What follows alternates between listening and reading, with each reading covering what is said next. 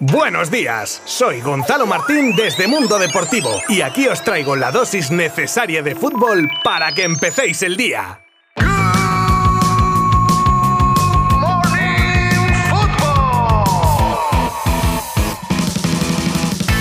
Buenas a todos, ¿cómo estáis? Espero que bien, porque vamos a empezar en nada con un episodio de Good Morning Football de martes más que interesante. Primero, con el resultado del partido que cerraba la séptima jornada del campeonato de liga, así como un rápido repaso a cómo queda la clasificación. Pero tenemos obviamente unas cuantas noticias como previa de Champions, la retirada del Pipita Higuaín, el duro ataque de Radio Televisión Española a Jorge Vilda, las palabras de Guardiola sobre la comparación entre Haaland y Messi o el boicot que se prepara desde de Francia para el Mundial. Esto y más desde ahora mismito. Os habla Gonzalo Martín desde Mundo Deportivo. ¡Vamos con ello! Para empezar, y como os he dicho hace un instante, os cuento que el Rayo le ha vencido al Elche en Vallecas por 2 a 1 in extremis. Tras el gol de Lucas Boye para los visitantes, empataba Camello y hasta el 95 no aparecía Unai López para dejar los tres puntos en casa. Y una vez concluida la jornada, los puestos calientes quedan de la siguiente manera. Líder Fútbol Club Barcelona con 19 puntos, los mismos que el Real Madrid segundo. Tercero, Athletic. Cuarto, Betis. Y en las posiciones quinta, sexta y séptima con 13 puntos, Atlético de Madrid, Osasuna y Real Sociedad de en ese orden. Por abajo, Español y Sevilla flirtean con las posiciones de descenso con 5 puntos, en las que están Almería y Cádiz con 4 y cerrando la tabla leche con un solo punto.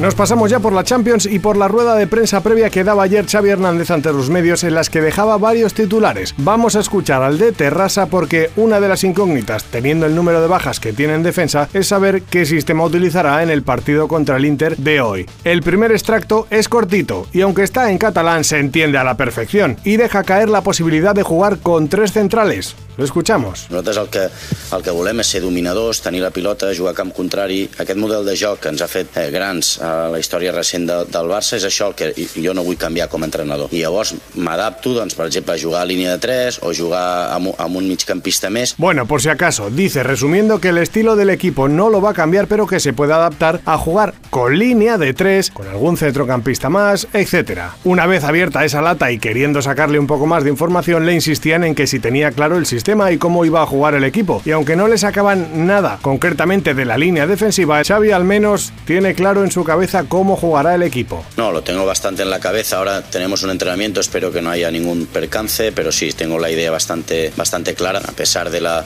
de la envergadura del, del rival, lo tenemos bastante claro de que queremos dominar, queremos tener el balón, queremos jugar en campo contrario, lo que vamos viendo del, del, equipo en los últimos meses, ¿no? Y por último, algo que ha suscitado gran expectación era la pregunta sobre el último revuelo creado en torno a la figura de Messi y de un posible regreso al conjunto azulgrana. Y Xavi es claro en su respuesta. Yo creo que no es momento de, de hablar. Sabéis que, que quiero mucho a Leo, es un amigo, le quiero todo lo mejor, el Barça a su casa, pero creo que no es momento de, de hablar de Leo. ¿no? no le hacemos un favor tampoco a a él, que esté tranquilo, que esté disfrutando en, en, en, París y le deseo todo lo mejor. Ayer era también un día para despedidas, en este caso fue el Pipita Higuaín, el que a los 34 años y tras una más que dilatada carrera con final en el Inter de Miami, anunciaba en rueda de prensa que colgaba las botas. Es el momento de comunicarles una noticia que un tiempo atrás vengo procesando, analizando y preparándome para esta decisión. Llegó el día de decir adiós al fútbol, una profesión que tanto me dio del cual me siento un privilegiado de haberla vivido con sus momentos buenos y no tan buenos. Muy emocionado el argentino hacía un repaso de su carrera y daba las gracias por ella. Suerte en su nueva vida fuera de los terrenos de juego. Y continuamos con el terremoto Bilda y la selección femenina española de fútbol, que no solo no cesa, sino que aumenta cada día. Y es que ayer, en el mismo día en el que la Federación Española de Fútbol y Radio Televisión Española acordaban la emisión por este canal de la Copa del Rey hasta 2025, se lanzaba un durísimo ataque al seleccionador nacional femenino por parte de Olivia Freijo, redactora del programa La Hora de la 1, en el que citaba fuentes de la Federación y decía que Bilda es una persona controladora, déspota y que hace y deshace haciendo la vida imposible posible a quien le hace sombra. Además subraya que en círculos próximos a la selección existe el rumor, esto que quede claro, el rumor de que Toña Is, ex seleccionadora de categorías inferiores, fue víctima de acoso laboral por parte de Bilda. Esto pinta mal, mal, hombre, lo que se dice mal, pues sí, mal, muy mal. Otra de las cosas más comentadas del día son las palabras de Pep Guardiola cuando le preguntaban sobre Haaland y Leo Messi, sobre al igual que con el argentino la gente sentía que iba a marcar en todos los partidos, si tenía esa sensación con el noruego. Pep asiente, pero hace una comparación entre ambos cracks, ya que de Haaland dice que aunque cuando llega al área es brutal, necesita de sus compañeros para hacer gol, mientras que de Leo dice que era capaz de hacerlo él solito. Y mejor que Guardiola, que los ha tenido los dos, nadie.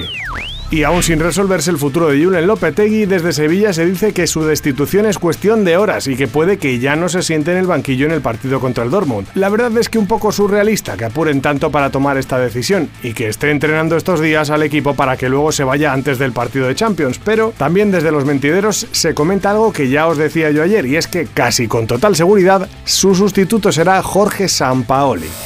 Y cerramos el Good Morning Football de hoy desde Francia, donde nos llega el boicot que se prepara desde siete ciudades importantes, incluida la capital del país galo, en forma de protesta, no emitiendo los partidos que se jueguen en Qatar en pantallas gigantes, primero por el impacto ecológico y sumándole a la protesta la abolición de los derechos humanos en el país del Golfo. Nada que decir, salvo que sorprende que esto ocurra cuando el PSG, equipo más importante de la ciudad y del país, luce la imagen de Qatar allá donde va debido a que su dueño es el Emir. Pero bueno.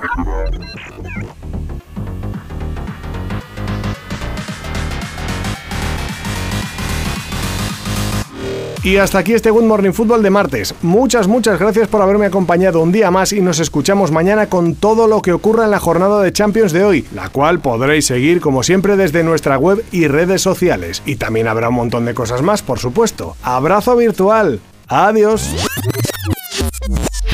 Mundo Deportivo te ha ofrecido Good Morning Football, la dosis necesaria de fútbol para comenzar el día.